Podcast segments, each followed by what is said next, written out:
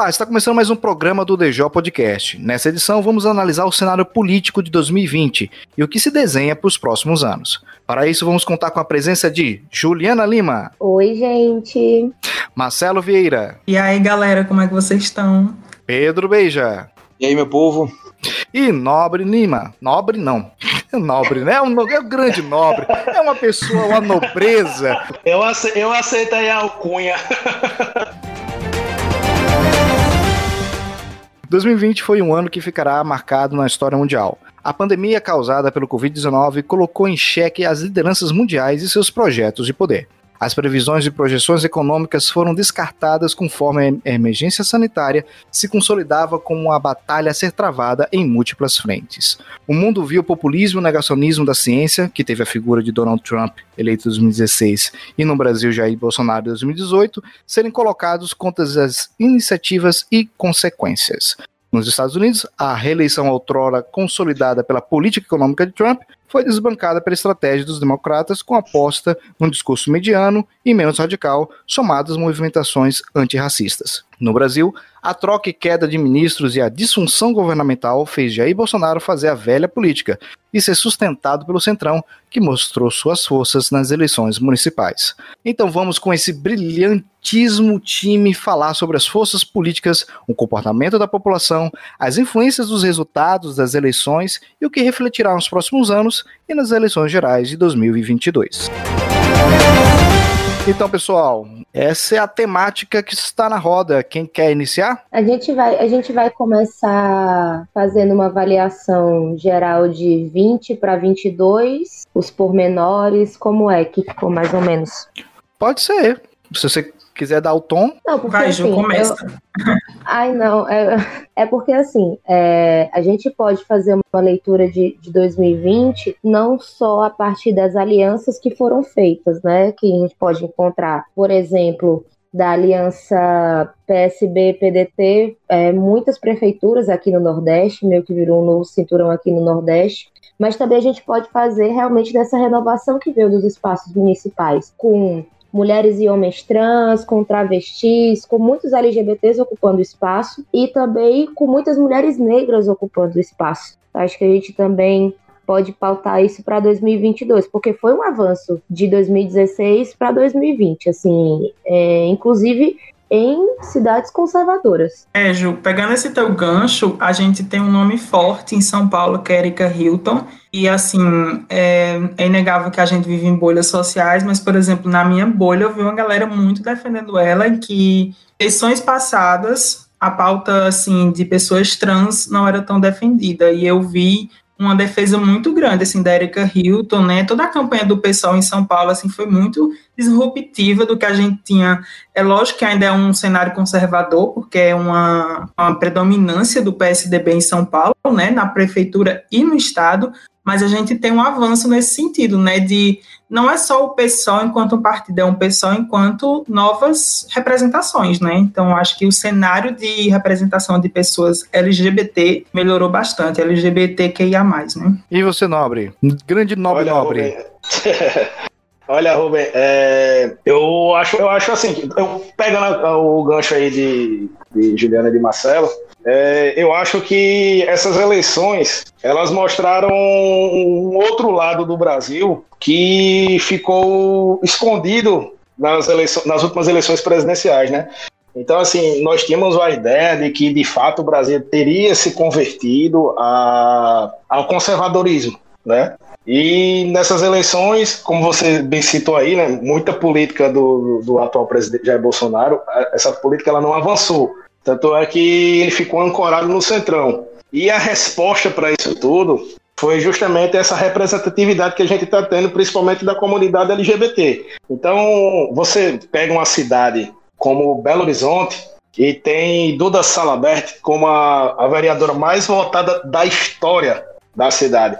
Isso, no meu entendimento, é um grande avanço. É um grande avanço. Era um, é, um- é uma realidade que ela já acontecia na cidade do Rio de Janeiro. No Rio de Janeiro, você tem lá a bancada do PSOL como a maior bancada dentro do- da Câmara de Vereadores. Então, você tem pessoas do naipe, né, de Marielle Franco, né, falecida Marielle Franco, é, de Tarcísio Mota. Então, a cidade do Rio de Janeiro já mostrava muito essa característica. E graças a Deus isso avançou para o Brasil, porque num país multicultural que não o nosso, né, não seria justo a gente ter uma política ancorada ao conservadorismo. Porém, a gente também não pode descartar né, para 2022, já que a corrida, a gente nem terminou o ano de 2020, mas já, já se fala muito em 2022, a gente também não pode descartar, em hipótese alguma, a força do atual presidente Jair Bolsonaro. Né? A gente sabe que a torcida organizada dele é muito grande, né? é muito fiel, independentemente da política que ele adote, e eles vão vir fortes. E aí, Pedro?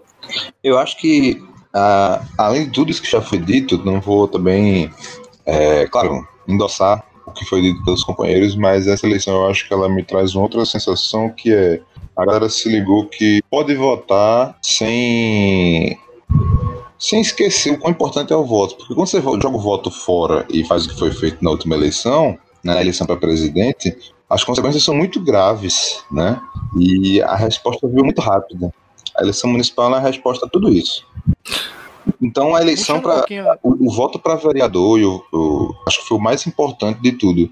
Nas capitais, as eleições do, dos vereadores, eu acho que foi um, um crescimento muito muito grande da, da esquerda em algumas capitais, né? E isso tem uma resposta já já forte para 2022. Eu acho que isso tem que ser dado como termômetro né, para a eleição de 2022. Mas vocês percebem que os nomes é, ligados ao centrão, os partidos mais fisiológicos, eles conseguiram é, se demonstrar como uma tradição mais é, segura do voto, porque muitos ex-prefeitos, João Pessoa, no caso, votou no ex-prefeito, e em outros lugares, é, é justamente essas pessoas que voltaram aos cargos é, a população não quis arriscar em outras, outras aventuras, mas escolheu pessoas que também têm um histórico não tão, né, e não representam uma mudança de discurso. É, os conservadores não deixaram de ser conservadores, eles só mudaram um pouco a, a visão menos extremista, porém dentro de um campo que é um campo mais confortável. Vocês percebem também isso ou não? Com certeza. É, não, a gente também tem que, para deixar essa leitura mais assim evidente no nosso pensamento, a gente tem que lembrar que João Pessoa elegeu Jair Bolsonaro, ele teve, ele teve maior, maioria de votos aqui, e que a maior avaliação positiva do governo Bolsonaro é aqui em João Pessoa, no Nordeste. Então a gente pode perceber que a cidade também está se encaminhando né, para um viés mais conservador. É, e isso é extremamente perigoso. É, que nessa eleição foi eleito um candidato do Progressistas, do PP, que é um partido é, alinhado ao governo Bolsonaro, que tem de progressista só tem o nome, é um partido que deveria ser chamado de conservadores, no mínimo. E é muito perigoso ver que quando a gente vai olhar as representações que fizeram essa eleição, essa, essa eleição municipal, a gente sente falta, a gente vê que regrediu bastante, não existem mulheres ocupando esses espaços, não existe negritude ocupando esse espaço, não existe LGBTQIA. Então, assim, é um recado muito é, colocado na nossa cara enquanto progressista é que a gente está dando passos para trás na cidade. E de uma pessoa que foi prefeita e fez uma gestão do mínimo, vamos dizer assim, complicada, que não condizeria com sua volta à prefeitura, né? É só eu queria colocar um pontozinho para apimentar. É, João Pessoa, como outras cidades, também foram laboratórios. Se a gente buscar enxergar João Pessoa como um laboratório de uma, uma um campo progressista não soube se aliar, é, fragmentou demais os votos é, na questão dos vereadores não, e não consigo colocar nenhum nome.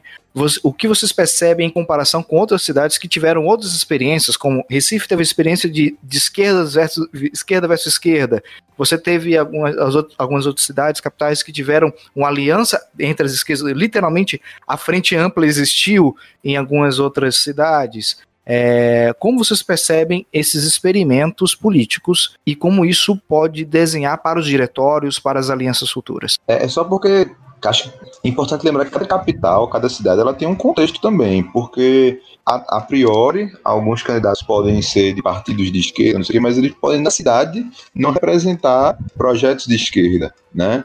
É, Justo. O fato de, de Recife, eu considero que os dois candidatos que foram para o segundo turno não são tão à esquerda quanto alguns vereadores que foram eleitos, né?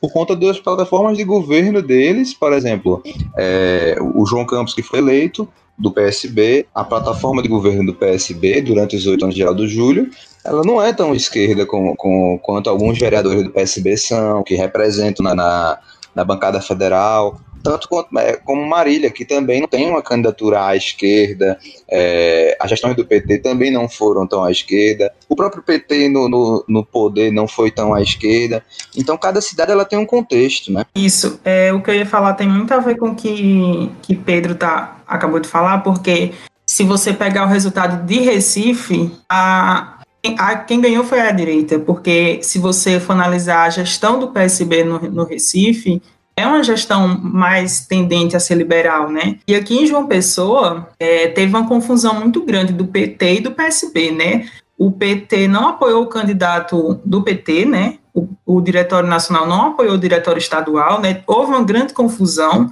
Teve a questão também de Ricardo Coutinho não é, não está em dias, entre aspas, com a justiça, e aí houveram vários ruídos na comunicação. Eu acho que apesar de ter feito uma campanha propositiva, eles não souberam dar conta disso, desses, dessa, dessa desinformação, ou será que era verdade? Não sei, né? Ficou aí, ficou meio dúbio isso, né? Então, eu acho que teve esse desencontro de informação e as campanhas não souberam se coligar, tanto que tinham vereadores do PT e tinham o, o Ricardo Coutinho como candidato, né? Então, não houve uma organização de fato, né? Foram campanhas muito pulverizadas, não houve de fato uma união da esquerda aqui em João Pessoa, assim ao meu ver. E o pouco tempo da campanha é completamente prejudicial. Sim. Bom, eu, eu, eu, vejo da seguinte forma, aproveitando aí a observação de Juliana e a observação de Marcelo, principalmente aqui na cidade de João Pessoa, eu acho que houve uma verdadeira torre de Babel. Porque se vocês pararem para analisar é, os vereadores eleitos e o segundo turno, Vamos ver, o Partido da Mulher, aqui em João Pessoa, elegeu dois homens. Então, eu acho, eu acho que assim, esse já é o primeiro, o primeiro ponto de, de, de, de discordância partido proposta, entendeu? No, qual é a lógica que se tem você ter um partido da mulher e eleger dois homens? Eu não entendo. Outra coisa também, Juliana citou, por exemplo, Cícero Lucena, o atual é, o prefeito eleito, né? Que ele saiu pelo Partido Progressista, que realmente de progressista não tem nada. Porém, o Partido Progressista ele está avaliado ao governo do João Azevedo, que até pouco tempo era PSB, da mesma linhagem de Ricardo Coutinho, né? E o, o oposto dele, o adversário dele, Nilvan Ferreira, era do MDB. Então, por mais que o, o Partido Progressista apresente uma pauta mais conservadora, o próprio Cícero Lucena ele não apresentava essa pauta conservadora, ele apresentava uma pauta mais liberal. E Nilvan Ferreira, que era do MDB, que o MDB até pouco tempo atrás, né, bota aí dois, três anos, era o principal aliado do PT, né, já veio com um discurso conservador e trouxe como um vice-prefeito um cara assumidamente bolsonarista. Né? Então, e se você levar isso para o espectro nacional, você veja que houve uma ascensão do PSOL. Né? O PSOL elegeu um prefeito, acho que se não me engano, alguém me corrija se eu estiver errado, é, em Belém do Pará, e foi para o segundo turno e foi para o segundo turno em São Paulo com Guilherme Boulos. Porém, nós vimos um Guilherme Boulos, né, aproveitando carona no que Pedro falou aí, de uma esquerda que não está à esquerda, tão à esquerda assim, né? É, um Guilherme Boulos que ajustou o discurso dele bem próximo também do Centrão. Então já você já não vê o pessoal também um partido tão de esquerda assim.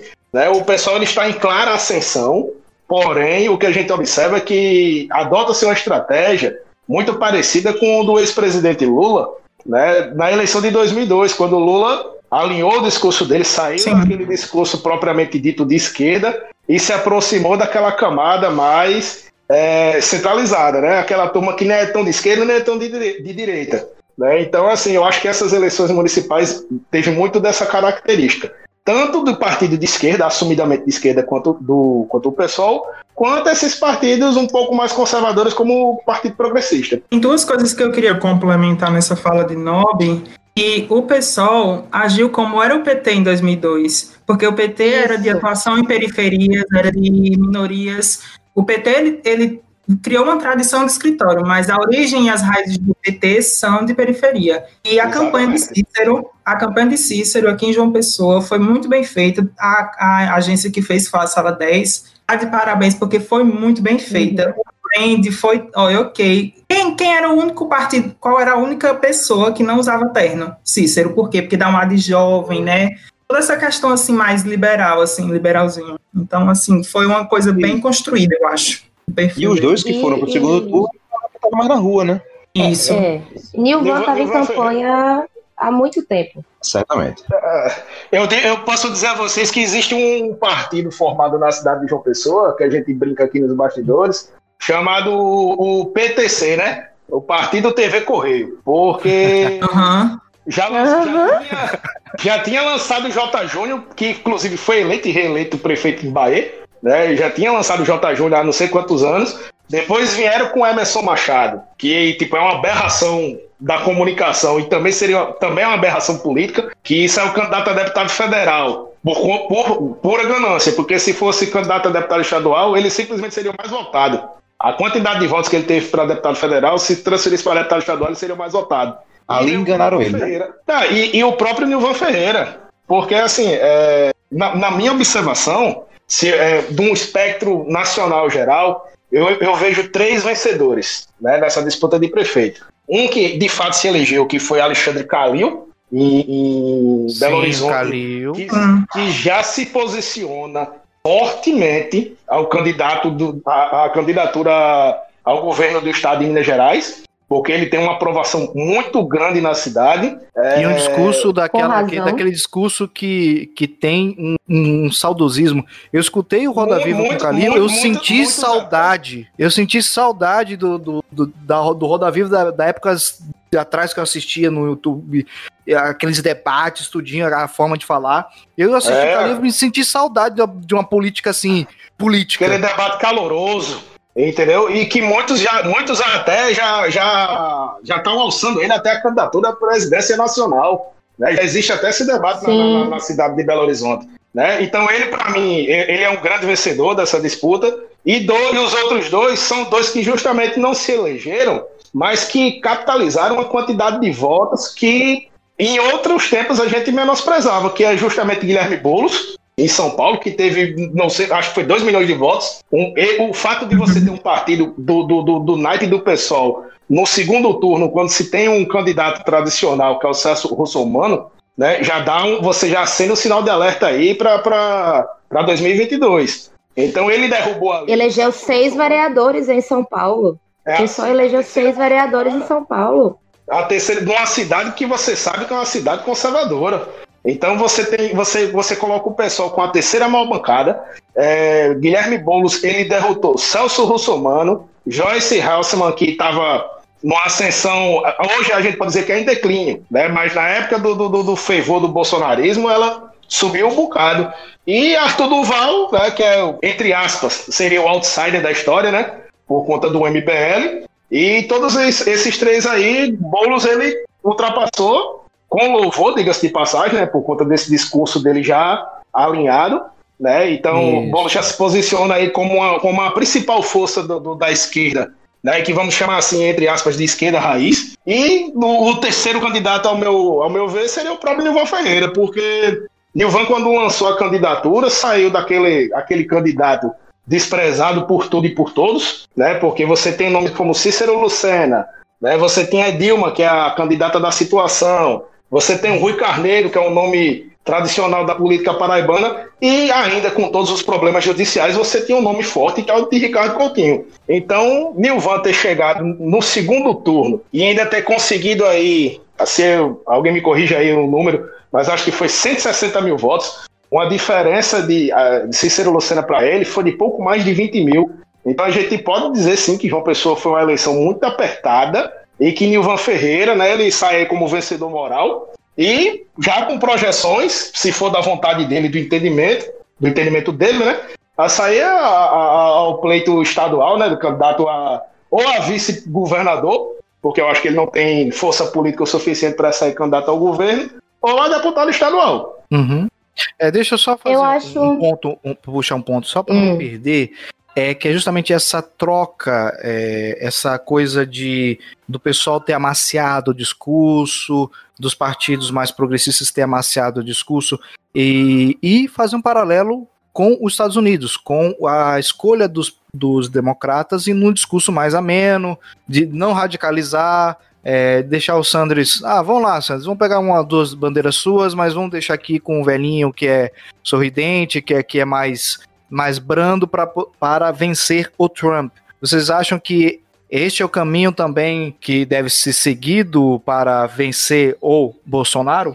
O Brasil e os Estados Unidos, eles são bem diferentes, só que as estratégias do que fica melhor para o público infelizmente acabou sendo muito parecidas. É, Bernie Sanders, para mim, ele é incrível, maravilhoso. Ele é o criador e líder é, do agrupamento socialista dentro do Partido Democrata, que tem nomes como a, a AOC, né, e as deputadas, as, as deputadas tão famosas de Nova York são desse agrupamento. É, só que Joe Biden já tinha sido vice-presidente, ele já vinha do governo Obama, ele já era conhecido do povo americano em sentido amplo.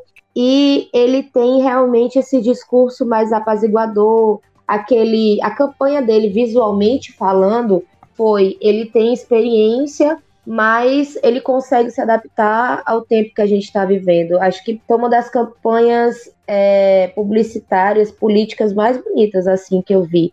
Obviamente que a do presidente dos Estados Unidos, né? A gente sabe é, muito bem que vai haver muito investimento. Mas a gente tem que lembrar nesse sentido que Trump, ele sabe muito bem fazer autopromoção. É uma coisa que ele sabe fazer, sempre fez durante esses anos. É, só que o Trump ele foi uma tentativa de mudança. Aí vem a análise para o Brasil. É, Bolsonaro ele não foi só uma tentativa de mudança, ele foi uma vitória de pessoas que por muito tempo ficaram caladas achando que, que não tendo coragem mesmo de falar o que realmente pensam, o que realmente acham, que são as pessoas LGBTQI fóbicas, os machistas, os racistas, que ele deu poder a todas essas pessoas, né? Ele deu poder, querendo ou não. Ele se tornou símbolo não de uma nova política, porque ele não é outsider. Ele não é outsider, por mais que algumas pessoas da, da sua base tentam negar. Ele é deputado, ele era deputado já há uns 30 anos, né? É, ele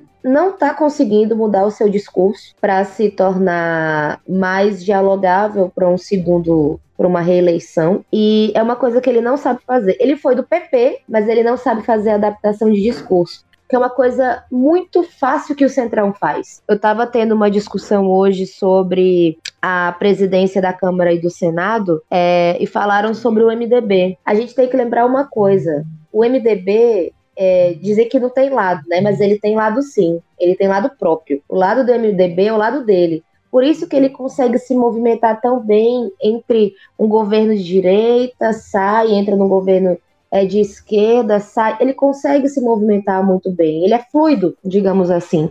E é assim que ele se mantém. Exato, ele se mantém no poder por tantos anos dessa forma. É, se é alguém que sabe. Aprendeu a fazer isso, né? O aprendeu Exato. a fazer isso. É o novo Eu diria até que é um partido tá parasitário. Relação de comensalismo. É, então, de comensalismo, ele vai ali pela beirinha. É, mas aquela história, já diria Bruce Lee, né? É, seja como a água, se adapte ao ambiente. Então, assim, Exato. O, o MDB tá vendo que a ascensão é do PT, ele vai lá e se adapta ao PT. Se ele tá vendo que a ascensão é do PSDB, ele vai lá e se adapta ao PSDB. E, e assim vai. Desde que o Brasil é Brasil e que o MDB existe, a história do MDB é uma história parasitária.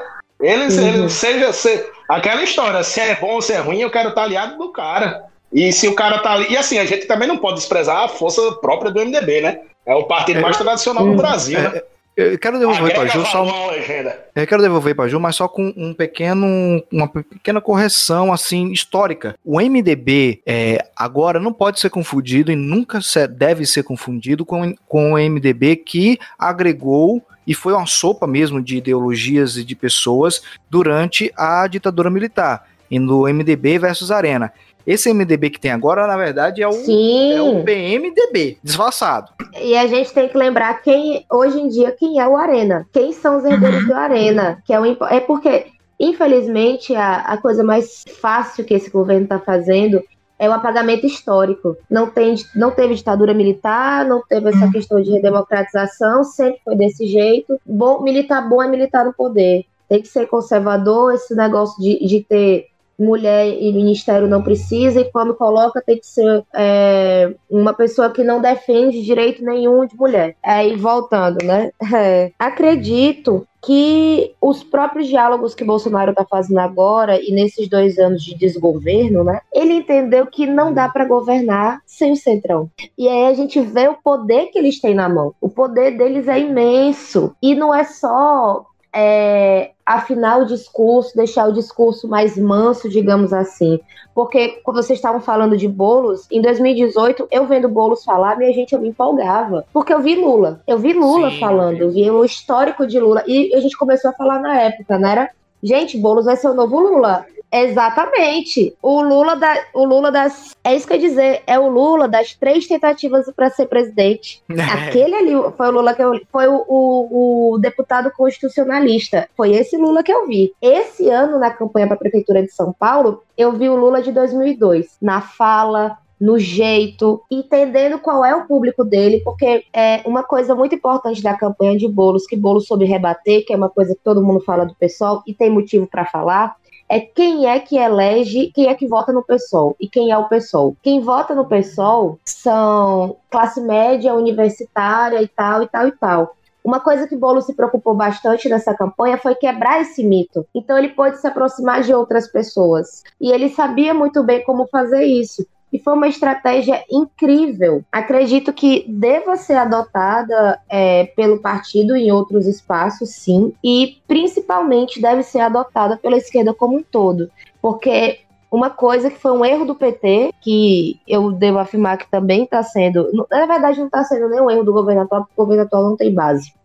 Um erro do PT em 2002 foi ter colocado os principais nomes dos seus líderes, seja líder sindical do movimento dos trabalhadores, das mulheres, LGBT, enfim, é, principalmente das bases do PT, né, para ocupar os espaços dentro do governo federal. E isso vai enfraquecer a base. E a gente hoje sente uma base é, da esquerda, isso como um todo. Eu falo do governo do PT, mas porque né, foi o governo de esquerda que chegou à presidência do Brasil mas isso é como um todo. É, esqueceram de falar com o povo na linguagem do povo, pisando no chão e conversando com as pessoas cara a cara, mesmo durante Ju, a pandemia. Eu queria jogar aqui para o debate um tema bem importante, já que a gente está falando assim desses novos espaços do povo e pegando os Estados Unidos como exemplo, é a vice-presidenta dos Estados Unidos, a Kamala ela é uma mulher negra, né, e é um, assim, é histórico, porque é uma mulher negra, né, e a gente sabe o quão isso é importante. Filha de imigrante. Filha de imigrante, e nos Estados Unidos a gente teve uma ação muito importante, que assim, eu não vi muito, assim, a mídia abraçando, assim, divulgando isso, mas foi a ação da ativista Stacey Abrams, acho que é assim que se fala o nome dela, que ela coordenou uhum. uma campanha de registro de pessoas negras, a maioria de pessoas negras, mas eram na Geórgia. eleitores, era na Geórgia, e isso foi definitivo para a eleição do Biden.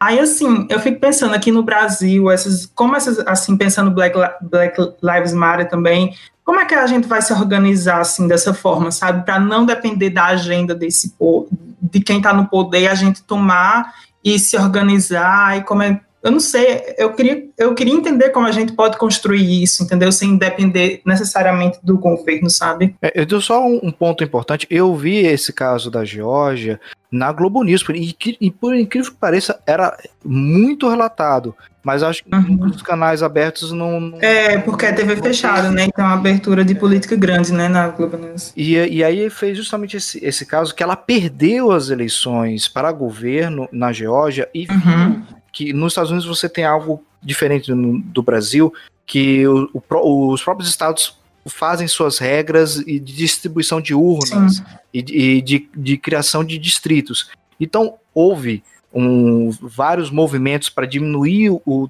é, a, a quantidade de, de, de, de urnas nas regiões mais populosas para que as pessoas não votassem. Essas regiões mais populosas eram as regiões negras da Geórgia. Então ela Isso. fez toda essa campanha e surtiu resultado. Mas é o que, o que eu vejo, e, e para engrossar um pouquinho a sua pergunta, é: nós precisamos de lideranças e onde estão essas lideranças? Porque o PT quer ressuscitar o Lula de qualquer jeito. Uhum. Você tem lideranças como Ciro, Marina, mas são lideranças já estão mais velhas. Marina não vai é, concorrer novamente. Ela vai, vai apoiar. O próprio Ciro pode ser que consiga tomar um tônico e, e, e ir para um último tiro. Pode ser. Uhum. É, o próprio Calil, por mais que ele seja uma pessoa com um discurso muito interessante, uma postura interessante, é uma pessoa com 60 anos, já já está na casa dos 70. É, quais são as lideranças que podem simbolizar? Bolos, querendo ou não, ele, eu Manu. vejo nele uma renovação definitiva. Pelo menos de um personagem, do, de um espectro de um personagem que é o próprio Lula. Ele é a versão mais nova do Lula, quase. Mas quais outras lideranças a, a, no nível Brasil que a gente pode perceber e quais também essas lideranças aqui no Nordeste, até para poder canalizar um pouco a tua pergunta, Marcelo. P pode ser nesse uhum. sentido? Isso, porque eu acho que a gente não tem uma pessoa assim de encabeçar o movimento fora uhum. das redes sociais e fora dos escritórios, sabe? Eu acho que a gente já aprendeu que tem que ir para a rua de qualquer forma. Assim, eu falo a gente enquanto uma pessoa que pensa assim de um, um ideal progressista, mas assim, a gente precisa de fato de uma liderança, porque não tem, né? Assim, não estabelecida, assim, a gente tem vários nomes, mas precisa ser construído não na véspera da eleição, precisa ser construído antes, né? É, é, em termos de, de esquerda, o grande nome que sai dessa eleição é Guilherme Boulos, não tem, não tem outro, não tem ponto uhum. correr. Ele teve uma votação, são, a gente tá falando de 2 milhões e quase 2 milhões e 200 mil votos. E quando ele sai para presidente em 2018, ele teve 600 mil votos. Né? Então são 2 milhões de uhum. votos em São Paulo e 600 mil votos em termos de Brasil. Então, assim, isso é uma resposta muito clara de que ele vai chegar forte em 2022, apesar de não achar que ele saia para presidente. É, é diferente. Eu acho que ele não sai. Também. Eu gostaria e que é ele saísse. Concordo. Porque Concordo. eu acho que o pessoal, e, e analisando o que foi feito já para a eleição municipal, o pessoal está canalizando os votos, né, capitalizando esses votos e subindo a escadinha devagar e conseguindo colocar os seus representantes nos espaços, né? Já tem uma bancada interessante na Câmara Federal, mas por que não fazer um senador, né? E por que Boulos não pode ser um candidato a Senado 2022? É um caminho mais fácil para ele chegar em Brasília, né? E aí é a galera que se vire para construir a tal frente ampla. O pessoal vai fazer o lado dele. Eu vejo, vejo dessa forma. Né? É, gostaria muito que ele fosse presidente, né? mas eu não acho que isso vai acontecer. Quanto a Calil, também não acho que ele seja um nome para a presidência, porque ele vai querer o governo de Minas e não vai ter quem tire isso dele. Eu, estou inclusive ansioso para os debates de Minas Gerais, porque ele vai com Zema no coco. E liderança do Nordeste, que pode chegar em 2022, não sei se em cabeça de chapa, mas compondo chapa, é Camilo Santana. Cara, discordo. É... É, eu também discordo. Eu também acho que Camilo não capitaliza Flávio Dino. Flávio Dino. Flávio Dino hoje é... Flávio Dino. Flávio Dino não, é. não perdeu um pouco o força na, nas eleições municipais? A, a base dele rachou? Como vocês analisam? Qual foi o erro ali? Eu acho que ele conduziu muito mais municipais. Isso. Tá. É porque eu acho que a gente está pensando da seguinte forma. Por exemplo, é, o fato de, de Boulos ter, ter 2 milhões de votos lá em São Paulo isso não implica que esses 2 milhões de votos serão transferidos para ele automaticamente em 2022, seja lá para qual cargo ele sair, entendeu? Uhum. É, e, e como, como eu falei no início da minha fala, a gente também não pode menosprezar a força de Bolsonaro em 2022. Porque veja só, a gente tá, a gente tá aqui debatendo um nome de esquerda. Talvez nem de, de, esquerda de verdade, mas assim, um nome que seja uma oposição a Jair Bolsonaro, e simplesmente a gente não chega num consenso. Entendeu? Um, Biden. Gente, Exatamente, a gente procura-se um Biden. Exatamente, porque, mas porque foi relativamente fácil de achar um Biden. Porque lá nos Estados Unidos praticamente só tem dois partidos, entendeu? O Partido Republicano e o Partido Democrata. Então, assim, antes de, de, de, de, deles lançarem os candidatos, existe a convenção, né? Eles vão vendo o perfil, e aí ficou aquela história entre, entre Biden e, e, e Bernie Sanders, entendeu? E daí eles veem qual dos dois candidatos conseguem capitalizar é os votos do. que a gente fala, o voto de trânsito. Porque quem é republicano vai votar no republicano de qualquer jeito, seja lá ele quem for. Né? E como o Juliano falou aí, Donald Trump ele tinha um discurso realmente do, do, republicano raiz, aquele cara, aquele texano que, que tem o, o, chapéu de cowboy na cabeça e que fica ali sentado na cadeira de balanço com a 12 do lado, né? Então, aquele cara, um dono de Trump é, é o cara que, que, que, dá o perfil dele. E enquanto do outro lado, do, do lado democrata, a gente fica nessa, né? Batendo cabeça, ah, quem é que vai ser o candidato? É, é Sanders ou, ou Biden? E acaba que pesou muito essa questão de Biden ter sido vice-presidente, de ter sido um senador influente, de ser próximo a Barack Obama. Coisa que não acontece aqui no Brasil. Então a gente começa a discutir, ah, Guilherme Boulos, vem ou não vem? Seria interessante o pessoal lançar? Seria interessante o pessoal lançar ele a senador? Então, assim, esse, esse tipo de, de, de, de, questionamento a gente só vai conseguir saber na real quando estiver próximo às eleições.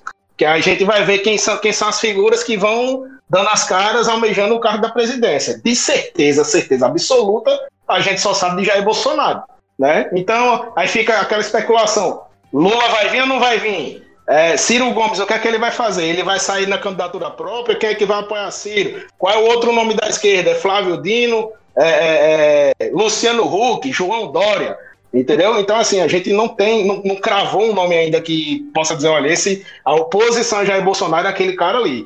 Isso, no meu entendimento, é um perigo muito grande, porque os votos começam a ficar espalhados, já começa a ter aquela fragmentação que vai voto para tudo quanto é canto, né? E existindo risco até de, de, de eleger um Bolsonaro no primeiro turno, porque a torcida organizada de Bolsonaro é muito fiel. Entendeu? Quem está com o Bolsonaro, é, Juliana lembrou um ponto que eu achei interessantíssimo, de que Bolsonaro, dentre as capitais do Nordeste, João Pessoa, ele lidera. Mas ele não elegeu o Valber Virgulino aqui, entendeu? Eu conheci muita uhum. gente que votou Politicamente, Bolsonaro para presidente. É não, eu, muita gente votou em Jair Bolsonaro para presidente, mas votou em João Azevedo para governador, entendeu? E muita gente votou em Jair Bolsonaro para presidente e em Flávio Dino, do Partido Comunista do Brasil, para governador. Quem que explica isso? Ninguém sabe, cara. Entendeu? Lembrando então, que Flávio Dino é evangélico, foi juiz, muito bem quisto por uma parte conservadora, mesmo sendo do PCdoB. Eu, eu acho que só, se ele sair do partido. Eu acho que sai. Eu, eu acho que os nomes não condizem muito ao partido. Entendeu? Tipo, Flávio Dino ele não é um, um comunista de verdade. Entendeu? É, é, Boulos nesse discurso atual, ele não é um socialista de verdade. Né? Então, assim, oi? Alguém falou aí, desculpa. Mas o PCdoB já há muito tempo não é comunista. Realmente o, o partido. Tempo, cara. Inclusive o PCdoB é um bom tempo aí que já vem tentando mudar o nome. Eu não acredito que o, o nome é, é, ele se associa à ideologia do partido. Entendeu? Não é o próprio Bolsonaro. Se Bolsonaro sair candidato em qualquer partido aí, MDB, todo mundo vai entender ele como um cara de extrema direita, o, o, o conservadorzão. Né? É, e assim, enquanto ele já vem desde quando ele, ele entrou na presidência, desde a, desde a posse dele, ele já vem falando em 2022. Né? Não sei se vocês perceberam, mas esse discurso dele, ah, eu só vou sair daqui daqui a oito anos, em 2022 a gente está aqui de novo. Entendeu? Então ele já se posiciona desde a posse dele. Enquanto isso, nós já tivemos um problema há, há dois anos na, na campanha presidencial, porque os votos ficaram pulverizados. Né? Uma hora era Lula, depois entrou Haddad, e aí veio Ciro Gomes e Marina, enfim. É, esses votos foram se perdendo no meio do caminho. E para daqui a dois anos, para 2022, eu estou enxergando a mesma coisa, só está mudando a, a, as caras, né? Então você já tem aí João Dória, né, que já, já, começou a briga política dele com o Bolsonaro desde agora por conta da vacina. É, você tem o Luciano Huck, que está agindo nos bastidores e está decidido a sair candidato. A Globo já está ciente que Luciano Huck vai sair da emissora para poder se dedicar à campanha política. Você, e aí, outro João Ciro Gomes está ali sentado na cadeira dele ali, né, no, no, na rede social, meio que como se fosse um Zordon nos Power Rangers, né? Então o cara tá ali. é, Melhores redes sociais. Melhores redes sociais Ai, meu Deus. Tapa, mas tá soltando alfinetada por ali na rede social, né? Gente, vejam Ivo Gomes no Twitter. Entrevista então, então, assim, mas nome consolidado do cara chegar assim, a bater no peito e dizer: eu sou oposição ao governo Bolsonaro, eu sou o cara que vai se opor ele. Até agora não apareceu esse corajoso. E eu acho que até porque é, muita gente votou em Bolsonaro mais pelo antipetismo do que pelo próprio discurso de Bolsonaro. Então, assim, essas pessoas, ora estão a favor de Bolsonaro, né? Por exemplo, quando saiu aquele auxílio emergencial que muita gente acha que Bolsonaro pegou, viu que todo mundo estava ficando sem dinheiro, assinou um decreto e liberou dinheiro para todo mundo. E a gente sabe que não foi isso que aconteceu. E ora o cara tá revoltado com Bolsonaro porque Bolsonaro simplesmente não comprou nenhuma vacina. Né? Então, esses, esses indecisos que ficam ali pulando de um lado para o outro o tempo todo, eu, eu, acredito que essas pessoas é que vão ser é, é, as pessoas decisivas na hora de escolher um presidente, né? Mas, assim, vamos tratar todo e qualquer nome como especulação, exceto do próprio presidente Bolsonaro. Ju, só queria uma coisa é... que. Ah, você fala, fala, Marcelo. É uma questão falar, assim que eu queria deixar bem explícito assim para quem está ouvindo o podcast que Camilo Santana, apesar de ser um candidato filiado ao PT, ele é do grupo dos Ferreira Gomes também. Na eleição é, de Fortaleza, ele apoiou Sarto em primeiro turno, não apoiou a sua colega de partido, Luiziane Lins. Então, assim, se é uma questão que não vai existir Ciro e Camilo disputando. Eles são do mesmo grupo. Eu só, eu só queria só uma, uma observação porque eu citei Camilo. Eu não citei Camilo como cabeça de chapa. Eu acho que ele pode aparecer uhum. como um vice de alguém, não tô também. Pode ser sim um vice. Ele é o melhor avaliado no, no Brasil. É. é o mais bem avaliado. Flávio, e Flávio Dino também é um nome forte para a esquerda chegar, tipo, ou para cabeça ou para vice. Acho que mais para vice do que cabeça. Uhum por ele uhum. não ter, eu não acho que ele tenha ainda esse nome todo para chegar na cabeça de chapa poder bater de frente com, com Bolsonaro, com Dória, ou quem, quem for, né? Acho que ele não chega nesse naipe ainda. É muito cedo para avaliar? É muito cedo para avaliar. Mas eu acho que faz parte essa especulação, cara. Porque o jogo político ele tá rolando. Enquanto a gente tá aqui especulando, estão falando de 2022. Ninguém tá alheio a isso, não, entendeu? A galera tá montando a chapa. Dória não tá fazendo o, o jogo dele à toa. Luciano Huck não, não tá se, se colocando é, apostos à toa, Sérgio Moro, porque 2022 é ali, bicho. Se a gente não começar a falar isso agora, quando chegar mais perto, vamos estar tá batendo cabeça, entendeu? É, eu queria voltar para a Ju, que ela falou uma coisa que é muito legal e eu queria colocar uma brincadeira também. É, a possibilidade do Flávio Dino sair do PC do B para tirar essa a questão comunista, né? E, e se pode ser que se viabilize até melhor o nome dele por conta disso, porque imagem é tudo. E eu fico pensando é, na capacidade de, de fazer uma brincadeira também, né? Que o Boulos fez muito bem essa campanha na internet e seria um Flávio Dino de dinossauro. Seria muito engraçado e muito fofinho. Mas vamos lá. o que você acha? Meu Deus. A ideia, agências de comunicação, vejam isto. Estão perdendo, estão perdendo. Anotei, viu?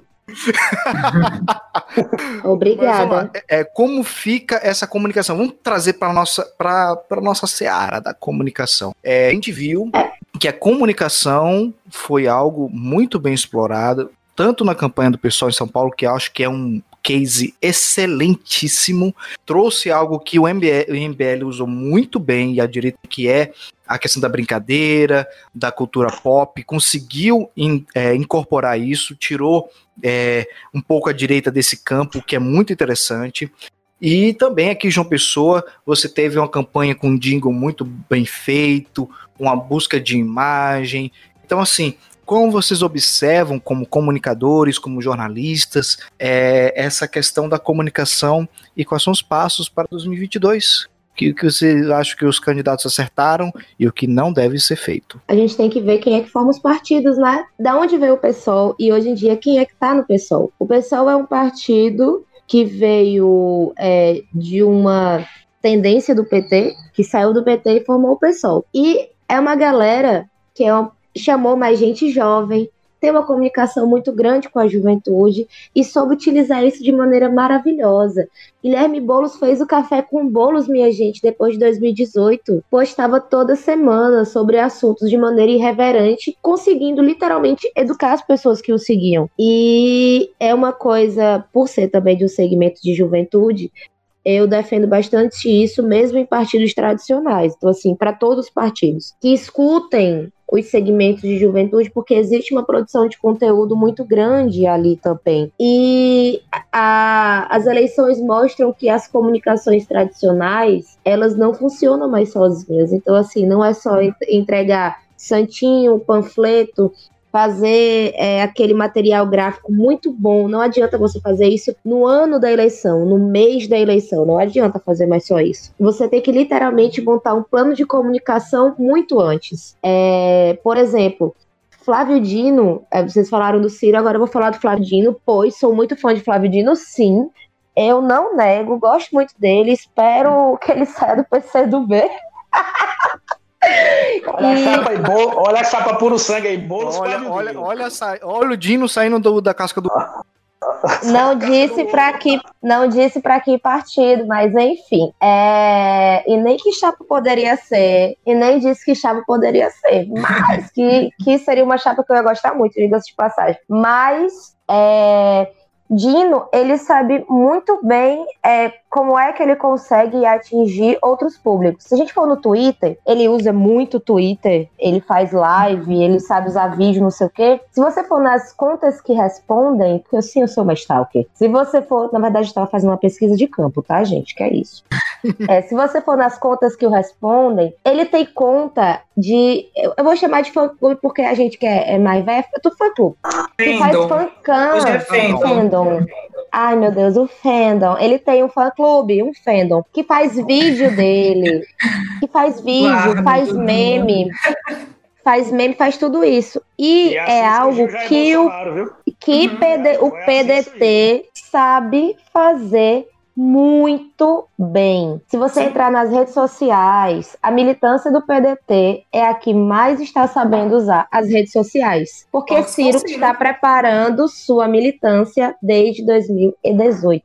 E ele está preparando a militância principalmente de juventude. Porque, por exemplo, a juventude do PDT, que é JS-PDT, ela está desde 2018 se preparando para militância digital, minha gente. Então, assim, não é só contratar a agência, é fazer com que a militância do seu partido consiga superar a agência e não esperar o material só dela, que tem que ter uma conexão de povo. E só quem faz essa conexão é a militância partidária. Ju, é, quando o Bolsonaro começou a dar aquelas declarações polêmicas, o MBL começou a fazer aqueles vídeos que eu não sei como é o nome, mas é caindo óculos preto na cara, tipo assim, dizendo que ele lacrou. É o do Mi. Ah, o do Boss, o do Boss. Boys, é. é e aí a gente vê, assim, a maioria dessas pessoas recebendo fancans, é, no, no Boulos teve uma montagem, velho, com aquela cena épica de Vingadores, que é quando o Capitão América tá sozinho para derrotar o Thanos, e aí chega a galera, né, que voltou lá. Todo mundo sabe essa cena épica de Vingadores, é Ultimato.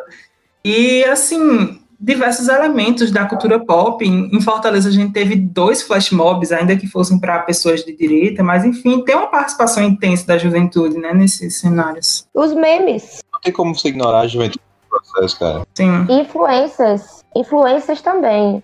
Vocês viram que teve, a legisla... teve uma, uma das leis, né, do TRE esse ano, que influencer não poderia fazer campanha, campanha paga, uhum. obviamente. É o novo comício, gente. O comício digital, entre aspas, de Caetano Veloso, foi proibido e uhum. voltou, né? E aquele então, perfil também... no Instagram que era capas de CDs com bolos, eu amei também. Foi bem genial essa sim, capa. De Lana sim. Del Rey, MC, diversas coisas. Pois é, é, é pode falar.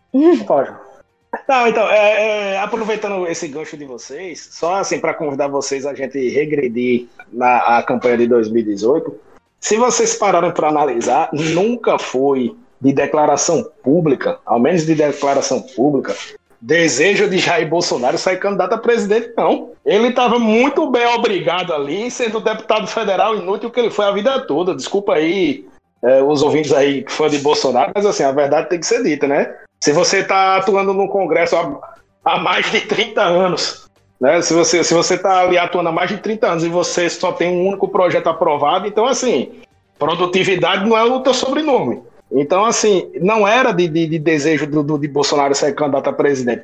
Eles que, que esse, esse pessoal conservador, muito dedo do MBL disso, né, de, eles saíram fazendo coxa de retalho de discurso de Bolsonaro gravado em em 1900 e antigamente, que Bolsonaro dizia: ah, eu vou botar o tanque do exército na rua, vou mandar fechar o Congresso e as pessoas vão gostar, ah, eu vou fazer isso, eu vou fazer aquilo, como se o Brasil fosse um país de déspota, como se ele fosse resolver tudo na base da canetada. Então, assim, as pessoas passaram a divulgar esses vídeos, né, e dizendo, ah, esse aqui é o presidente, esse cara é um mito, esse cara é isso, esse cara é aquilo. E um espertalhão ali do PSL, né, e aí eu já não sei dizer se foi se foi Gustavo Bebiano, né, ou se foi alguém do, do partido, observou é, é, essa crescente na rede social e fez, espera aí, vamos sentar ali com o Jair Bolsonaro e vamos conversar com ele, porque nós temos um projeto de poder sólido e ele tem chances reais de ser eleito. E como o próprio Bolsonaro disse, o Bolsonaro falou isso em debate. Ele fez, olha, eu tô aqui não é porque eu sou melhor, não, é porque não tem opção para os outros aí, entendeu? Dos que estão aí, ele começou a desqualificar todo mundo, né? E ele, e ele se colocou como a menos pior, né? A solução menos pior. E tá eleito, cara. Uhum. Entendeu? Então, assim, se tá existindo esse burburinho na internet de, de Flávio Dino, eu realmente não vi. Eu confesso a vocês que eu não vi. Mas se isso tá existindo, né, esse, esse burburinho de Flávio Dino, de Guilherme Boulos, eu vejo isso de uma forma muito positiva. É, exatamente nesse sentido que a gente vai trabalhando comunicação, as imagens e o que, que vai rolar mais para frente. É, falando um pouco mais sobre, e eu queria muita opinião da Juliana nesse, nesse, nesse assunto, que é a baixa é, posição das mulheres nas prefeituras. Você teve, acho que somente uma foi eleita, é, e a própria Manuela Dávila, que estava, tinha um, um certa, uma certa onda, teve uma recomposição de forças lá no Rio Grande do Sul. Como fica essa questão do Partido das Mulheres ter dois homens e, e, e toda essa construção que é feita nas mídias, é, no próprio jornalismo, da necessidade da, da inclusão e da diminuição do machismo e da busca pela igualdade, e isso não se refletir tanto nas urnas. É, e como foi que o Partido da Mulher Brasileira surgiu, né? Quem é que estava lá assinando? Quem foi que assinou a lista para esse para ele virar um partido, né? A gente sabe muito bem que não foram só mulheres e que a maioria não foi mulher. E é literalmente pensar quem está nesse partido, quem ganha nesse partido, detalhe. Em João Pessoa, os suplentes, como o artigo que eu usei já diz, também são homens. Os suplentes do, do PMB também são homens. Me preocupa quando a gente fala não numa visão local mais uma visão nacional, quais mulheres têm uma grande visibilidade nacional que a gente pode dizer, não, ela pode concorrer à presidência da República? Para além da Manuela Dávila, para além da Marina Silva, que mulheres são essas? É, eu fico. Eu, eu não fico. Eu já passei da fase de ficar assim, chateada, eu fico realmente irritada porque mesmo sendo uma mulher de esquerda, uma mulher progressista, eu sei muito bem que é realmente existe ainda, infelizmente, um, eu não vou chamar de plano, mas uma visão de que a mulher não pode ocupar esses espaços de poder. E isso vem diminuindo a partir da luta das mulheres. Agora, a gente trazendo para um espaço local, é que mulheres podem ser prefeitas de João Pessoa? Que mulheres podem ser governadoras da Paraíba? A gente tem que lembrar que a gente vive num estado que é um Estado coronelista patriarcal. Que aí, quando a gente fala de coronelista, é que mulheres que não têm homens na política podem ser prefeitas e governadoras e vereadoras. Que mulheres que não têm um marido, que não têm um pai, que não têm um irmão, um sobrinho, um filho, enfim. Uhum. Ju, eu queria até saber da tua opinião, que eu acho que é importante para esse debate, é, de que lugar essas mulheres falam também, né? Porque se a gente for ver, por exemplo, uma mulher como Marielle Franco, que foi impedida por bala, né, de promover o seu mandato, né, de realmente legislar a favor do povo, quais são essas mulheres que chegam, né? Porque não é só votar em mulheres, né? Porque tem muita campanha do voto nas mulheres, mas eu acho que nessa campanha muitos perfis assim de ideais feministas que eu acompanho eu, eu sou um homem branco, então isso está é, tá fora da minha alçada até de avaliar, mas em, tu, enquanto militante, enquanto mulher, enquanto mãe, é, não é só votar em mulher, né? Porque tem muita gente achando que é só votar em mulher. E não, não é isso, né? Exato. Tem esse, esses obstáculos que tem. É só não, a gente vê. Tem uma mulher vereadora conservadora. Você tem. Sim. Elisa Virgínio! Eu digo o nome, Elisa Virgínio. Nem a cota das mulheres. Isso é é Ao problema. contrário, ela, enquanto vereadora, ela não, além de não ter pautado o direito das mulheres, ela literalmente votou contra todas as votações que estavam envolvendo mulher ali. É justamente o contrário. Elisa Virginia estando como vereadora mais uma vez, estando só como a única mulher vereadora daquele espaço, vai é, é, demonstra tamanho do retrocesso que as mulheres de João Pessoa vão viver nos próximos quatro anos. Porque não basta ter uma Câmara cheia de homens. E eu, eu não falo nem aqui que são progressistas ou não, porque são homens. Não basta só isso. A única mulher que está lá ocupando aquele espaço, ela pauta a voz e a escuta dos homens, ela não pauta as mulheres. E quando a gente vai fazer uma leitura dos homens progressistas que estão ali dentro, em tese são dois, que é um do PT e um do PDT. Então, assim, são homens, são homens. Que a gente sabe que vai poder dialogar e tudo, mas elegeu dois homens e os suplentes dele também são homens. Isso, isso pra mim é o cúmulo. Isso pra mim é o cúmulo. É o Legenda de Aluguel, Nob. É o clássico, Mas- mas Legenda de disso. Aluguel. Mas eu sei disso, mas assim, é, chega a ser desrespeitoso, entendeu? Isso, isso pra mim é, é motivo de muita vergonha. E, inclusive, é, eu estava acompanhando aqui a apuração na TV Arapuã. Quando o Luiz Torres foi anunciado, os vereadores do Partido da Mulher, ele parou, foi ler, ele, ele deu uma pausa assim de surpresa tão grande que disse pelo Partido da Mulher, congelou ali e falou o nome dos dois homens. Entendeu? Aí como aquela assim, pô, como é que o nome do partido é Partido da Mulher elegeu dois caras? É, é, Juliana tá falando de Elisa, e assim, e a gente ainda poderia ter um cenário ainda piorado, né? Se Raíssa Lacerda tivesse sido eleita, que também é Exato. outra mulher que não representa a mulher. Na realidade, o principal nome feminino da política paraibana se chama Daniela Ribeiro. Mas o sobrenome dela já, já diz tudo, né? Então, assim, ela é agregada do, do- do- do- do- dos Ribeiro. Então, assim, esse nome que Juliana Marcelo até lembrou Marielle Franco, no cenário da Paraíba hoje ele não existe. Não tem. Não tem, e eu, eu realmente tenho uma dúvida. É, Para as mulheres que ainda estão, porque assim, existem mulheres progressistas ainda na Paraíba que ocupam espaços políticos, e isso é literalmente um respiro. É, mas daqui a 10 anos, a 20 anos, que mulheres vão estar ocupando esses espaços, né? Juliana rima formação? Falta uma, uma formação e uma estratégia mais afinada, Ju? não é só não é só formação e estratégia. A gente tem que lembrar que a cota para as mulheres foi uma conquista feita praticamente ontem. Agora também é, tem a questão do financiamento das candidaturas negras. Então a gente tem que lembrar que os partidos políticos eles foram fundados por homens e muitos homens estão nas executivas ocupando espaço de poder. É, por exemplo, Glaze ela é a presidenta do PT, mas dentro do PT isso não garante que as candidaturas femininas sejam vistas da mesma forma que as candidaturas masculinas, entendeu? Eu em qualquer espaço, principalmente nos espaços de esquerda, eu sempre falo que a gente está cansada de ter diálogo, que não existe espaço mais para diálogo ou a gente mete o pé na porta e faz o nosso e coloca nossa, o nosso nome para ser candidata e coloca o nosso nome para ser presidenta e coloca o nosso nome literalmente para liderar os espaços, ou nunca vão nos dar, porque o espaço para a mulher ele nunca é cedido na base do diálogo, da conversa, no aperto de mão. O espaço cedido para as mulheres é porque elas foram lá e exigiram aquele lugar para ser ocupado por elas. E isso vai para qualquer espaço de poder dentro da política. A gente sabe muito bem que a quantidade de secretárias, que também são espaços de poder, a quantidade de gerentes que tem por aí dentro do- das prefeituras, dos, das- de coordenadora. Quantas mulheres estão no primeiro escalão, no governo do estado? Na prefeitura de João Pessoa? Quantas mulheres negras? Quantas são LGBTQIA+.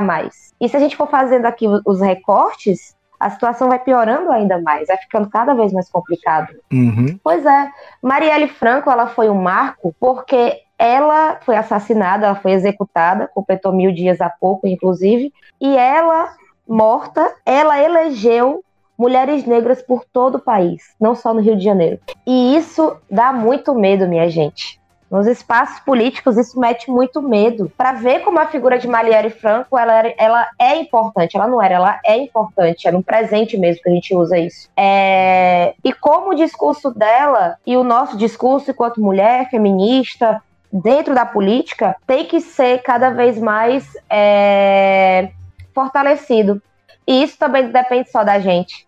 Que é como eu falo, a gente não conquista nada na base do diálogo. A gente sempre tem que calar os homens ao nosso redor para a gente ter espaço de fala. Quantas vezes vocês já viram ou ouviram alguma amiga de vocês contando que ela teve que falar mais alto do que um homem? Ou chegar a mandar o homem calar a boca? A política é assim para as mulheres. A gente tem que se provar o tempo todo merecedora daquele espaço.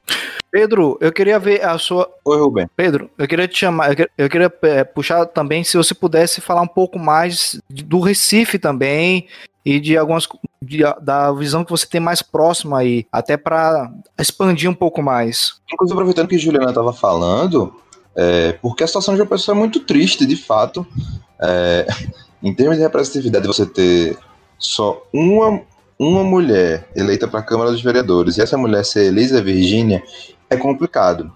Mas em Recife a situação foi da seguinte forma: é, a gente teve a vereadora mais votada da cidade, de todas as, as candidaturas, foi Dani Portela, do PSOL, com 14.114 votos.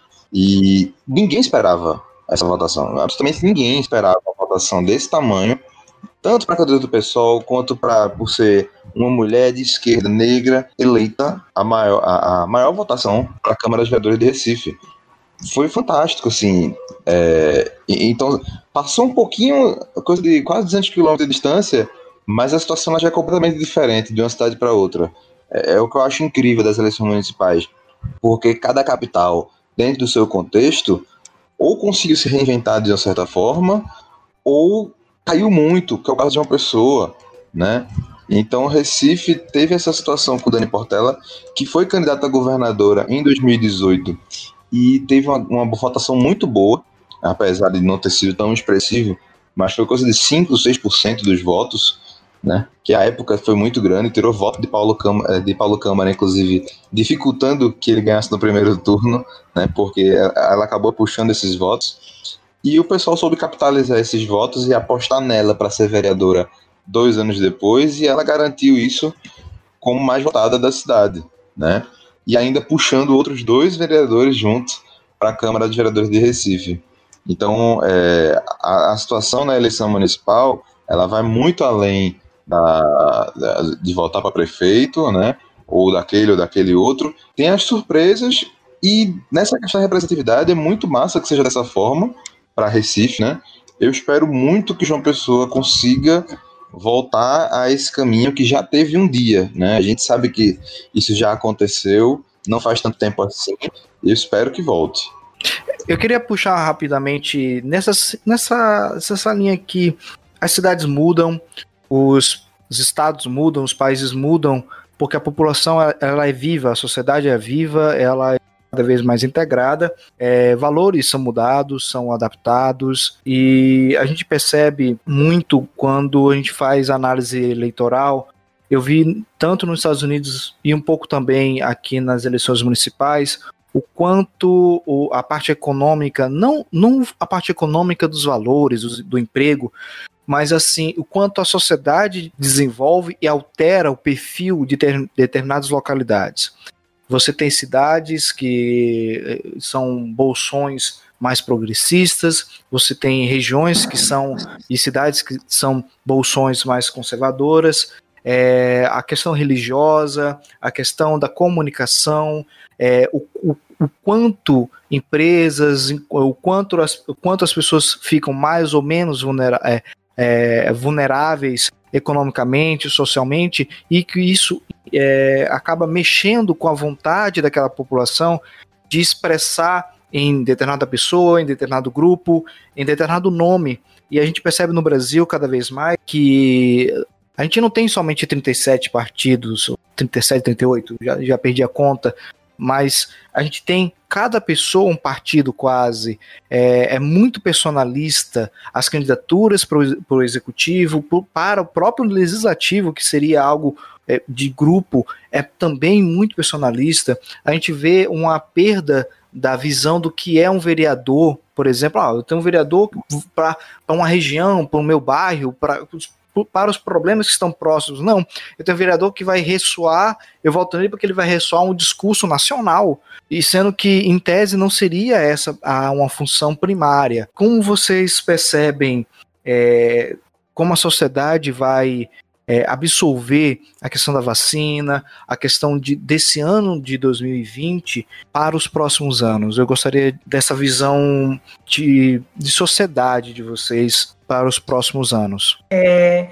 assim, é muito dúbio, né? Porque no primeiro turno estava todo feliz, porque Boulos foi para o segundo turno, é, e aí a gente vê que né, não mudou tanta coisa assim, mas mudou e é importante que mude, que se renove. E assim, eu acho que a vacina, né, a notícia da vacina é sempre muito de, de animação, assim, pra, pelo menos para mim. Eu sempre vejo de maneira muito positiva, mas eu fico com os dois lados, assim, do, do, do, pessimismo e do otimismo, assim, eu quero tentar equilibrar de todas essas maneiras, eu acho que a maioria da população também é assim. E aí tem, teve um, uma frase do Emicida. Eu nem sei se eu estou respondendo direito a pergunta, mas eu vou falar. E ele estava falando no, no, novo documentário dele da Netflix que a felicidade do Brasil, né, a esperança do Brasil, do Brasil, ela se passa pelo samba. Então, enquanto houver samba, haverá felicidade. Então, assim, eu, eu quero acreditar que o samba, que é um ideal de povo, de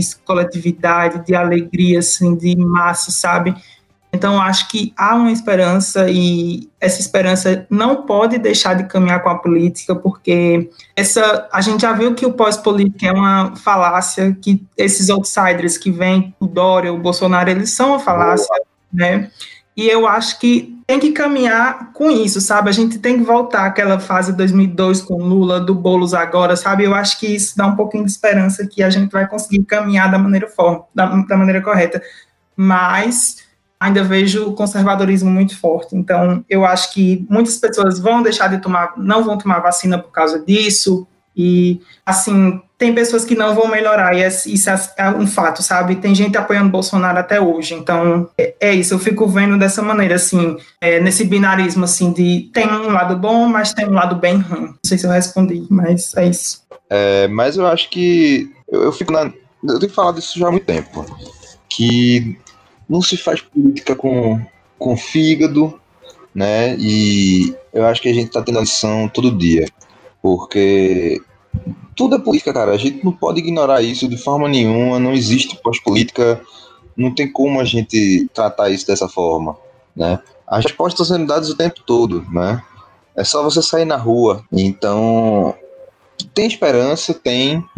Eu ainda estou um pouco pessimista, mas é, essas eleições municipais me deram um pouquinho de, de esperança de, de seguir, né, acompanhando agora com um pouco mais de firmeza e de voltar a me posicionar e de falar mesmo que eu tinha perdido um pouco, tinha ficado bem desacreditado, e mas eu acabei recuperando um pouco disso e eu acho que muita gente vai recuperar.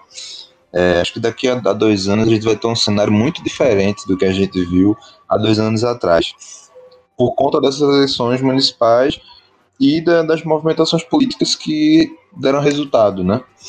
Não necessariamente com eleição ou não, mas deram resultado. Então, acho que a grande lição que fica é que não existe pós-política, não tem política com fígado, se faz com cabeça, se faz vendo as necessidades do povo e pronto, acabou-se, bicho. É, eu diria assim, complementando aí a, a ideia de Pedro, eu diria que política também se faz com coração, né, velho? Porque você mexe com, com, São os brios das pessoas que estão tá em jogo ali. Nós vivemos aí num país que hoje usa-se o termo, ah, é um país que está em desenvolvimento. Né, arrumaram um termo mais bonito para falar país subdesenvolvido. Né? Você vê que, como eu já tinha citado antes, que muitas vezes serve como balança de aprovação política ou não é, programas sociais. Você vê que o Bolsa Família era a principal bandeira do governo do PT. E enquanto Jair Bolsonaro vinha com, com a popularidade lá embaixo, aí surgiu o auxílio aí, o auxílio emergencial da Covid, e a popularidade do cara deu uma alavancada superior aos 53%. Entendeu? Então, assim, é... e eu acho que o grande divisor de águas né? É bom que fique claro que a campanha de 2022 já começou, né? É, os dois candidatos que, que estão aí, que deram essa, esse pontapé, essa largada do, dessa campanha de 2022, é o próprio Jair Bolsonaro e é o governador João Dória. É, e o, o, o, divisor de água dessa história toda é a vacina. E por que eu falo que é a vacina? É, no, no entendimento geral, a vacina é quem vai trazer de volta a economia da forma que ela funcionava. Ela que vai trazer de volta a, normal, a normalidade da vida que a gente tinha. Então, a gente vai conseguir ir para um show sem estar tá tá se preocupando se vai ficar doente a gente vai para o cinema. Então, assim, é, as pessoas vão poder se confraternizar, né? vai poder dar abraço, vai poder dar beijo. Né? E, e a vacina é, é, quem vai dar essa liberdade de volta. Porém, essa corrente conservadora, ela ainda existe. Por mais que as eleições desse ano elas mostraram um enfraquecimento, né? mas ela existe. E a gente sabe que eu, eu, eu preciso voltar a 2016 eu acompanhei de perto a eleição de Marielle Franco, né? É, eu, eu imaginei um cenário otimista quando eu vi que Marielle foi eleita como uma das vereadoras mais bem votadas da cidade do Rio de Janeiro e que Flávio Bolsonaro simplesmente não chegou nem no segundo turno. Né? O segundo turno foi Crivella e foi Freixo, entendeu? Então eu imaginava que o cenário de, de dois anos seria de um, um Bolsonaro ali correndo por fora e que talvez fosse dar um susto né, ficasse ali em terceiro lugar e, e, e assustasse se o cara fosse pro segundo turno. E, no entanto, o que eu vi foi uma cena completamente diferente. Né? Por isso que eu volto a repetir que o bolsonarismo está vivo. Né? A, gente, a gente, além da campanha de vacinação, né? além do, do, da gente ter que ter essa força-tarefa de, de, convencer as pessoas de tomar essa vacina, existe uma, uma corrente anti-vacina correndo por fora, inclusive capitaneada pelo próprio presidente. Então você vê que quem está mais adiantado nessa questão da vacina é o Instituto Butantan, que é de São Paulo, está trazendo uma vacina, uma fórmula que é da China. Então as pessoas trataram logo, né, essa, essa corrente aí conservadora, tratou logo de desmerecer essa vacina, né, colocando ela como vacina, é a vacina que vem da China, que você não confia, e você, você começa a botar a China em descrédito, né, diga-se de passagem, a economia chinesa é infinitamente maior do que a brasileira, é, eles começam a colocar essa, essa vacina chinesa em discreto somente por questão ideológica, entendeu? Mas, mas como a grande maioria está de fato querendo se vacinar com um, um, um, uma vacina que, independentemente do país de origem, que ela mostra eficácia, o governo federal, de ontem para hoje, já mudou o discurso por completo. Então, se antes eles desprezavam aquela vacina, né? Se, se antes aquela vacina estava fora de cogitação, depois mudou para um discurso para uma vacina que poderia ser aprovada em 60 dias. E agora já estou dizendo que a vacina só basta mostrar é, é, é, a eficácia que a Anvisa já libera. Mas tudo isso é observação política. Entendeu? Então eu acredito que sim, é a vacina que vai ser o, o, divisor de águas dessa história. Se realmente a gente conseguir controlar essa pandemia e a gente voltar à normalidade, o segundo fator vai ser o fator econômico. E aí a gente vai ver o que é que o governo vai fazer de efetivo para a gente reaquecer a economia. Por enquanto só está fazendo besteira. Tipo, o governo zerou é, é, taxa de importação de arma. Mas para que o presidente fez isso? Para jogar a favor da torcida organizada dele. Entendeu? É, é, o eleitorado dele, aquele eleitorado fiel, aquele cara que vai para a rede social contra tudo, contra todos, defender o presidente Bolsonaro. Né? Então, assim, depois dessa vacina, a gente vai ver como é que vai ser o comportamento econômico do país. E a partir deste momento é que a gente vai ver se Bolsonaro vai sair fortalecido ou enfraquecido. É, acredito muito que a próxima eleição vai ter uma candidata à presidência, uma mulher negra, acredito bastante nisso. E essa eleição mostrou que precisa ter investimento maior nas mulheres e nos jovens. E quando eu falo isso, já incluo aqui negritude LGBTQIA+. 2022 é um cenário muito preocupante, porque 2020 mostrou que, no plano nacional, a, a centro-esquerda e a esquerda não conseguem se unir em num prol maior de derrubar o bolsonarismo. A gente, a gente ainda tem um ano e meio a gente ainda tem um ano e meio para conseguir esse, esse diálogo e eu ainda tenho muita esperança, porque a esperança é o que acaba nos movendo, né? E Bolsonaro provou que a influência dele a níveis municipais não é tão grande assim. Mas a imagem de Lula também provou isso. Então, se não é um nem é outro, quem será a terceira via em 2022? É, é a minha grande pergunta. É essa. Ai, ai, essa conversa foi muito boa. Faltou, por exemplo, a questão da Câmara dos Deputados, né? A gente tem eleição para a Câmara, isso vai impactar a questão da pauta, das reformas. Alguém quer dar uma pincelada antes da gente terminar? Vou esperar todos os partidos definirem seus apoios. No momento eu estou irritada com o que está acontecendo. tá certo. Tô esperando o nome de esquerda para ser candidato. Cadê o nome de esquerda para ser candidato? Porque até agora só tem nome é, de direito. É, só tô vendo o Centrão se dando bem nesse, nesse fuzuê todo, mas o ano vai a vacina virar também e 2021 é logo ali. Em 2021 a gente fala, a gente faz mais um podcast sobre política, sobre economia também e demais outros assuntos aqui no DJ Podcast. Eu agradeço a participação de todos aqui. Juliana Lima, muito obrigado. Eu que agradeço. É isso, gente. Não votem em bolsominhos, não votem na direita, votem em quem literalmente vai trabalhar pela proposta que você quer. Marcelo Vieira. Ai, gente, muito obrigado a todos que participaram desse debate. Estou com saudade enorme de vocês lá no, no CCTA. Nunca pensei na minha vida que, que eu fosse ter saudades da universidade. Estou morrendo de saudade. Só não estou saudade de andar de ônibus, né? Mas, assim, amei participar do podcast e desde a indicação aqui, porque a gente falou de política e eu acho que a gente está vivendo num momento de redescobrir histórias. Veja um amarelo na Netflix, que tá tudo. É isso aí. Pedro Beija. Prazerzaço fazer parte disso aqui, cara. Muito obrigado pelo convite. E tô morrendo de saudade de vocês, bicho. Pô, nem. Mesma coisa de Marcelo, não imaginava que ia dizer isso tão fácil, mas tô com saudade de todo mundo. Essa conversa pra estar tá rolando numa mesinha amarela, velho. Era pra estar tá rolando na mesinha amarela. Mas é isso, cara. Foi muito legal e tem muito assunto ainda pra gente falar, bicho. É, fico aí à disposição para eventuais próximos episódios. Valeu, gente. Nobre Lima, o nosso nobre. É, muito obrigado, Ju. Muito obrigado, Marcelo. Muito obrigado, Pedro. É, poxa, foi um, um, prazer imenso estar em contato com vocês novamente, ainda que seja virtualmente, né? Mas se vocês estão com saudades aí da universidade uns dos outros, imagina eu que estou fora há muito mais tempo, né? Há quantos anos que a gente não, é, não, não, não conversa, não tem um bate-papo desse? Então, para mim foi um prazer imenso participar desse podcast. É, espero que tenha sido muito proveitoso. espero também mais convites para os próximos. E Rubem, eu só tenho que lhe agradecer pelo espaço, pela oportunidade e parabenizar aí pela condução aí ao podcast.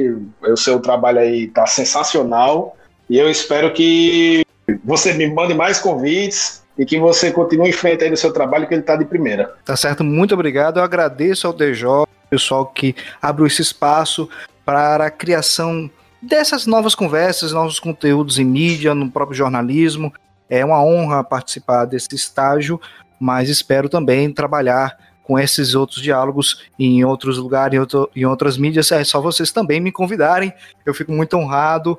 E se vocês quiserem ver ter mais informações sobre o DJ, tem as mídias sociais do DJ, arroba jornalismo UFPB underline, underline no final lá no Instagram e DJ UFPB no Facebook.